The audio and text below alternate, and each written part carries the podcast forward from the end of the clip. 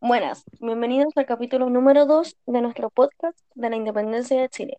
En el capítulo de hoy vamos a hablar de las causas y las consecuencias. Empecemos. Sus causas principales fueron el sentimiento nacionalista de los criollos, descontento de los criollos de las ideas ilustradas, disputas internas por los puestos del gobierno. Esas son sus causas internas. A su vez, las causas externas fueron las influencias de las ideas revolucionarias, que serían la ilustración, el liberalismo, la Revolución Francesa y la independencia de Estados Unidos.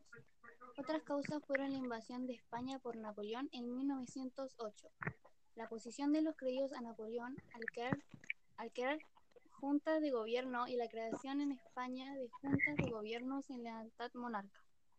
Consecuencias económico-sociales. La continuidad de la estructura social heredada de la colonia, que quedó intacta durante muchos años, una dura crisis económica debido a malas cosechas, desórdenes financieros y la destrucción de los campos cultivos de las grandes haciendas durante la Guerra de la Independencia.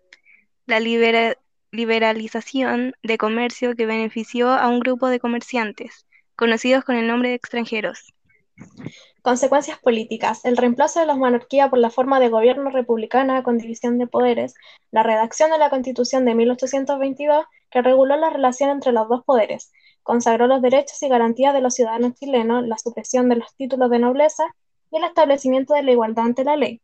Los conflictos entre centralistas y federalistas que derivaron en la supresión de la Constitución de 1822 y en la sanción del texto constitucional de 1826. Como podemos ver, trajo conflictos internos entre las distintas ramas políticas, problemas económicos aumentados de bandidos y, me- y mendigos mayor impor- importancia militar, y se redactaron numerosas constituciones.